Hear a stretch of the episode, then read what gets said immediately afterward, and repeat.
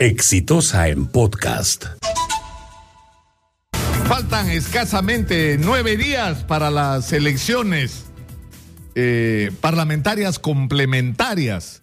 Y lo que está ocurriendo es un hecho sumamente grave. En las diversas encuestas, que además van a tener que explicarse luego por qué esos niveles de diferencia, es decir, hay encuestadoras que le dan cinco puntos a un partido y otra encuestadora le da el doble, y en algunos casos la diferencia son el, triple. O sea, no puede ser que las dos sean verdad, porque se están refiriendo supuestamente a la misma muestra, es decir, al, al, al mismo electorado. Las respuestas no pueden ser tan contradictorias a nueve días de las elecciones. Pero lo que sí está ocurriendo en primer lugar es que una inmensa mayoría de peruanos sigue sin saber por quién votar. Es más, yo agregaría eso, hay una inmensa mayoría de peruanos que ni siquiera sabe cómo votar. Porque la gente sigue preguntándose cómo se hace para votar, cómo es eso del partido, el voto preferencial, y por eso es una responsabilidad no solo de las autoridades electorales, sino de los medios de comunicación, explicarle a la gente el procedimiento. Es decir, usted va a tener una, una cédula de votación donde no está el nombre del candidato, donde lo que está es el símbolo del partido y donde hay dos casilleros al lado de cada símbolo en los cuales usted tiene que escribir el número de su candidato preferencial. Si usted vota por una lista de un partido y un candidato preferencial y por otra lista y otro candidato preferencial, usted anuló su voto. Usted solo puede votar por un partido. Y usted puede decidir si vota solo por el partido y si vota, además de votar por el partido, por uno o dos candidatos preferenciales. Pero eso es todo lo que usted puede hacer. Todo lo demás anula su voto. No hay voto cruzado, eso no existe en este proceso en las elecciones generales sí era posible que usted votara por un candidato presidencial y por otra lista en las elecciones parlamentarias. Acá eso no es posible. Usted solo puede votar por uno. Pero además en esta campaña están ocurriendo cosas que son significativas con respecto a la política nacional. En primer lugar, en relación al Fujimorismo, que es una fuerza electoral innegable, la campaña la está haciendo Rosa Bartra. Pero Rosa Bartra no es pues de fuerza popular y es la que se ha fajado, la que está en los medios todos los días. Es más, hoy día va a estar acá con nosotros para responder de el, digamos, la viralización que ha habido con respecto a, un conflicto que tuvo años atrás en Nuevo Chimbote.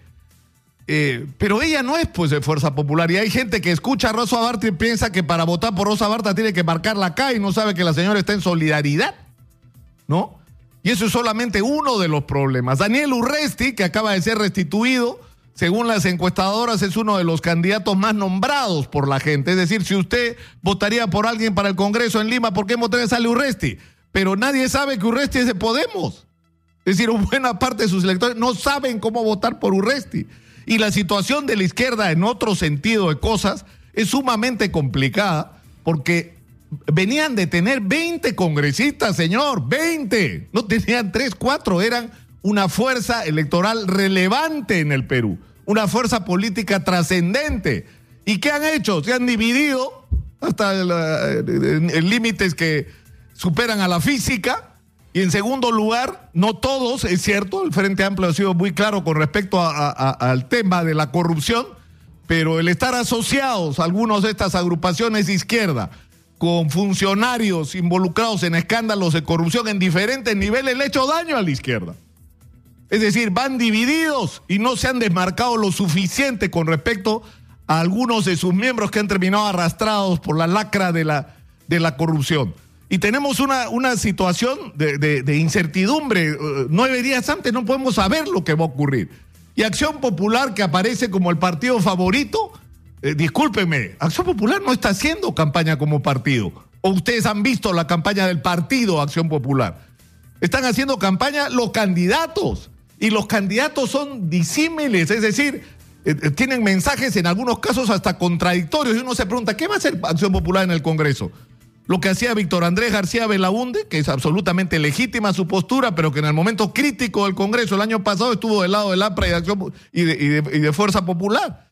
¿Esa va a ser la postura de Acción Popular o va a ser más bien la de Mesías Guevara, que respaldó la disolución del Congreso? Eso no queda claro. Entonces, ¿qué es lo que está ocurriendo? Que cada candidato hace su campaña.